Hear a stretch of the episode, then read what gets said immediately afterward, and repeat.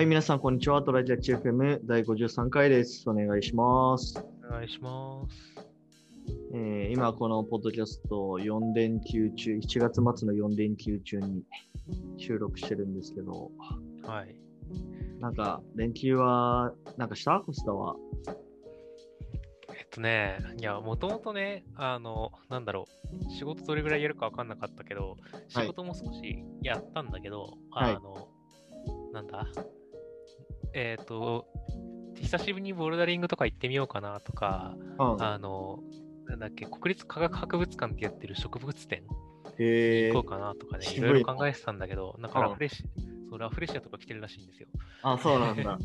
そう。で、ただね、なんかどっちもいろいろちょっと、まあコロナ的な問題とか、予約のタイミングとかの関係で、ちょっとや、まあ今度にしようになっちゃったんでね。あの、あ、植物展はうん9月20日ぐらいまでやってるんで、皆さんも、あの、興味があったらぜひ行ってください。僕も行きます。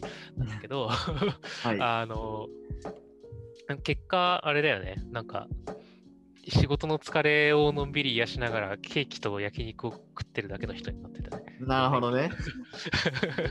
まあまあ、それはそれでいいんじゃないですか。やっちは何をしてました？俺はですね、まあ、いろいろやったけど、なんか毎年、絶対、絶対っていうか、まあ、ここ数年はやってるっていうものがあって、この7月末の連休に。で、まあ、あのこれ結構おすすめできる、その夏の遊びなんだけど、うん。まあ、別になんかめっちゃ、あの変なことやってるとかそういう話じゃなくて、うん。あの川？川に泳ぎに行くっていうのを、なんかめっちゃ安上がりでいいよっていう話。ほうほうん。なんか、まあ、日帰りでさ、う。うん。まあ、毎年、その大学の同期とかと、うん。まあ、関東近辺で、なんか泳げる、まあ、その結構きれいめの川、うんうんまあ、滝とか、っていうのをちょっと事前に探して、まあ、まずそこに向かって、まあ、レンタカーなり車借りて行って、うんまあ、ちょっと数時間泳いで自然を満喫した後温泉入って焼肉食って帰るっていうこのルーティン完璧だね。あ いいっすね。ーそうこれねなんだろう満足度高いっすよやっぱりこれは、うん川ね、川は川で水難怖いから気をつけないといけないけど。あまあそこはねそう確かにそ川ってなんか不思議な恐怖あるよね。うまあそうねここから奥はやばい気がするみたいな不思議な恐怖がある。で滝もと、かも結構流れが強いしな、うんね。でもまああのー海と比べるとうん。まあ、あの、涼しさはあるよ。やっぱり。うんうん。その、ね、結構日陰とかだったりするから、そうだよね。基本木が周りにいっぱいあって砂浜でもなくてなんかひんやりした感じでいいよね。そうそうそう、自然すごい感じるし、クラゲ出ないしね。比べれないしね。うん。しかもそんなこうパリピ感もないし、そうね。うんなんだったら、あの、んなんだ、8月入ってからの方がさ、海と違ってクラゲがいる時期もクラゲが出ないっていう利点をまあそうね。より感じれるかもね。うん。これからもまあおすすめ。うん。おすすめだし、で、まあ、ある程度、1、2時間くらい、まあ、川の中で、あのー遊んで、まあ、普通に結構、あの深いとことかあるんですよ。はいはい。あのー、150センチくらい、2メートルくらいの深さのところが。うん。でそこでこう飛び込みスポットとかもあったりするし、うんうん。うん。で、まあ、遊んで、すぐ近くに温泉とかも結構あったりして、いいっすね。今回は、えっとうね、ん。丹沢湖？西丹沢っていうところに行ったんだけど、おー、なんだわ。丹沢湖って何何県なのよかな？えっ、と、神奈川県かな？田沢湖しか知らないよ。丹沢湖ね。丹沢湖。うん。え、結構行ったね。ああ、でも神奈川のまあ、車で1、2時間くらいかな。まあ、ちょっと渋滞してたけど、御殿場の裏ぐらいか。そうそうそうそう、まさにその辺りで、で、まあ、川流れてて。そうそう。で、えっと、もうマジですぐ近くの温泉あったから、もう海パン、まあ、海パン着替えて、うん。で川で遊んででもその海パンのままもあの温泉に入っ温泉にこう入ってもう服脱いで風呂入るみたいな。いいね。うんなんかレジャーしてる感じがする。うん、でまあその後の焼肉がめっちゃうまいっていうね。そのこれ牛角とかでいいんですよもう全然。うんうん。体を動かした後の肉だから。そうそうそう。まあ強いて言うならその帰りの運転とか結構辛いよっていう くらいだね。そうだね。じゃん負けか交代制かや。はい。まあ、そういう感じで俺は連休を過ごしてましたよ。また来年も絶対行こうかなと思ってる。うん。そういう充実した夏のレジャーをやりたいな。うん。まだ夏っぽいことかき氷を食った以外ないからね。なるほどね。はい。じゃあ、えーっと、本編の方行きますか。はい。えーっと、本編が、えーっとね、テーマとしては、大企業とスタートアップのスピード感の違いってどんな感じみたいなテーマで、まあこれある種結構、なんか、めっちゃ話されてるテーマではあると思うんだけど、まあ、一般的にやっぱ大企業はのろくて遅くて、スタートアップは早いみたいな一般論はまああるじゃないですか。うん。でもなんか、まあ我々、あのー新卒大企業にいて、あのーそこでのこう、プロジェクト単位の動きってなんかそこまでめっちゃ遅いっていう感じでもないなと思って。うん。そうだね。確かに、うんなんか、むっちゃ通されてんなって感じのうん会話は割とあって。なんかもっとこう、あのマクロな意味でこう事業をどう立てていくかみたいなそういう企業単位の動きとかもしかしたらもしかしたらっていうか普通に多分大企業の方が遅い。いと思うんだけど、うん。そういうもっとミクロな、あのー目線で見ると、なんかそこまでめっちゃ遅いって感じなかったなと思って。そうね、システムを一つ作るっていうのを作り始めてしまう。えっと、なんか要件定義とか始まってしまうと割と早いかもしれないっていうのはんあるかもしれなくて、ただ要件定義が始まるまでが早いんだろうなって感じだよね。スタートアップとかはね。そうだね。何作るぞっつって OK ポンみたいなのが早いんだよなっていうのがかんちょっと思ってはいる。うんけどうんあとはね、あの、僕らがいいる、いた会社がね、うん早い可能性はあるよ。まあそれはもちろんあると思う。うん、本当に遅いうんところはまあ、まあ、経験できてないのかもしれないね。そういう意味で言うと。そう、日系のおす、なんかそういうのがまあ、中でもちょっと遅めなうん大企業に、の事業会社に行って帰ってきたやつとか、今、うちの会社のコンサルにいたりするんだけど、うんなんか、もう、やばい、やばい遅さだったって言ってたもんね。そうなんだ。やっぱうちが比較的早いんじゃない？でかい中では。うんうんうんまあ外資っていうのもあったりするのかな。まああんま書けないか。いや、あるかもしんないけどね、実際。なんか、うんうんうちんとこ、うち単価が高いのもあって、なんかこう、期限内に間に合わせるっていうのの無理難題が割と降ってくるのとかあるしな。まあそうだね。まあ間に間に合うかは分かんないけどね。まあうちでもそうだね。まあでもやっぱりその大企業で遅くなる要因があるとしたら、やっぱりステークホルダーが多いっていうのは、まあ明らかにやっぱそういうベンチャーとかスタートアップとかとは異なる点だろうね。うん。きステークホルダー多いし、だからまあ、で、なんか慎重にやんなきゃみたいなので遅くなって、あ早く判断を出さなきゃいけないっていう、なんか文化がね、多分ないっていうのと、うん確かに。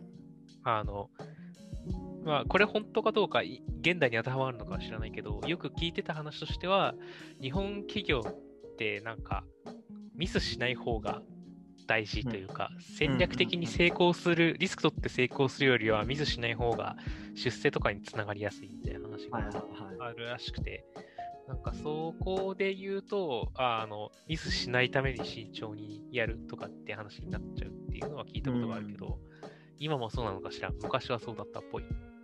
なるほどね。まあ、その、例えばさ、クライアントワークとかだとさ、うん。まあ、仮に要件定義してて、ある程度してるけど、まあ、もちろんその漏れもあるわけじゃん。うん。でそれにこう開発してる中で気づいて、うでこれどうしよっかなーってなった時に、ん。うん。その場で聞く、その場でもうメールとかチャットとかでクライアントに聞くって、あんまない気がするんだよね。あんまないね。なんか、つ次のなんかその定例とかで議題にあげましょうかみたいな話になってまあそれが1週間後だったり2週間後だったりそうね。まあ、そこで遅く遅くなるっていうのは全然ありそうでもありそう。うん。実際それはあるかもしれない。ただね、順当に進んでるプロジェクトだったら、うんあの、それってまだ取り返しが効く範囲っていうか、どうせ設計が終わるまでにそれが取り込まれるっていうのがスケジュール内で確保できる動きではあるから、うんまだ大丈夫なんだけど、なんか炎上し始めるとそれやっててどんどん後ろに倒れるとかは。まあそうねそうだねそれに、その、大きめのプロジェクトになっていくとさ、そのうん。その場でメールで確認して取り込むっていうのが、なんか管理から漏れやすいから、そうだね。定例の時にやってほしいっていうのはある。ねやっぱり。うん。議事録に残して決定事項に置いといてほしいっていうのはちょっとあるけど、だからその決定するっていうプロセスがまあめっちゃ煩雑なんだよね多分大企業とかだと。うん。契約の話もあるし、まあねあまあ大企業っていうか自宅だと、うんうんなんかこれいいからやりましょうっていう判断ができないんだよね。そうね。うんなんか、うん、まあね、お互いじ違う会社の人でコスト別で動いてるからとかもね、結構あるんだけどね。そうそうそうそう。コストはさ、今、まあ、プライベートで、まあ、スタートアップの仕事もなんかしてたりするじゃん。うん。そこのさ、なんかこう、でも今、規模としては本当に10人とかそんな感じでしょ？そうだね、正社員はまだ10人いないかな。で、パートがタイムで割と入ってる人がいるから、2桁いってるって感じだね。それはさ、うん。あのーこう意思決定をするときってさ、うん。もうやっちゃいましょうみたいな感じなの？いやーまあ僕まだね、週1、2時ぐらいしか手伝ってないから、あの仕事の関係ない深夜とか休日とかにやってるからさ。うんうんうん。だからあんまり意思決定は Slack とかを眺めてる感じではあるんだけど、まうんあ結構お互いがちゃんともうなんか正社員の人とかも大体のことをあの考え、きっちり考えきってるからお互いが。こうだと思うんだよねっつって、やっぱそうだよねっつって、上司じゃあやろうみたいな感じが見えてたりはするけど、なるほどね。会議、会議にまだね、なんか全体の会議とか、チームミーティングとかには入れてるけど、うんもうちょっとなんか小規模なリーダー会議とかそういうのは見れてないから、はいはい。どういう会議してんのかなとは思うけど、まあ早そうだよ、どうやら。うんうんうん。まあ、うちも、まあ、うちはまあ、スタートアップ、少なくともスタートアップでないけど、メガベンチャーみまあ、たいな。いわゆるメガベンチャーだね。でもまあ、プロジェクトの規模というか、ステークホルダーは、うんまあ、3人から5人くらいかな。うんで、まあ、 Slack にまあもちろん全員入ってるから、うんえーっと、まあ、そこでほぼ決まるみたいな感じ、リアルタイムに決まるみたいな感じだね。か、最初にもちろん要件定義的な話はするんだけど、うん。まあ、そこで全ては決まんないから、まあ、開発中に、あ、そういえばこの検討漏れてましたね、これでいいですか？って言って、はい、お願いします。みたいな、うんうん。うん、感じで言っているので、まあ、そういう意味では、もちろん大企業にいた頃よりかは、早く決まるかな。でも、めちゃ、そんなに運命の差かっていうと、まあ、そうでもない気がする。結局、あれだよね、お客様がから受託してるかどうかの差な気がするよね。前職からの違いとかって多分。でも、どうなんだろうな。普通に事業会社でもさ、うん。その、まあ、事業、あの、受託系でやってるクライアントが多分、その、社内の上にいるみたいな感じで、あうん。だからそこにこう、やっぱ壁があるから、早く決まっていかないみたいな話はあるんだと思うよ。あ、なるほど。うん。ぱり、あれだよね、なかなか決まらないとこって、まあそれで炎上して、あの、なんか、ケツがきつくなるんだと辛いし、うんそうじゃないんだとしたら、きっとのんびりなんだろうな、で、まあ、よしやしっていうか、あの、のんびり生きていき生きたい人はにはいいし、そうでない人にはつまんないなっていう感じだろうなって感じ。どっちがいいんだろうな。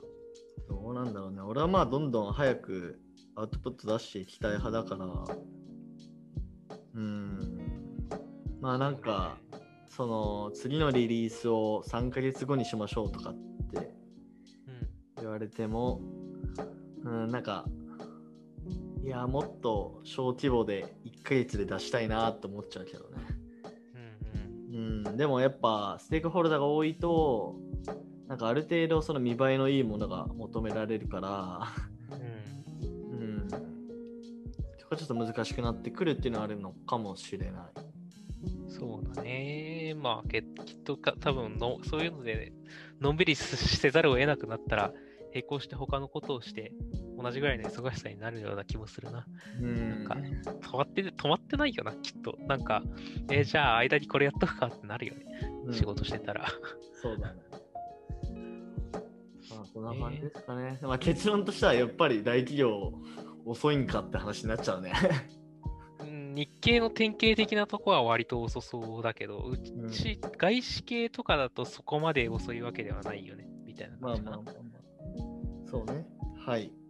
はい。じゃあ今日はこんな感じで終わりましょうか。はーい。はい。じゃあありがとうございました。ありがとうございました。またね。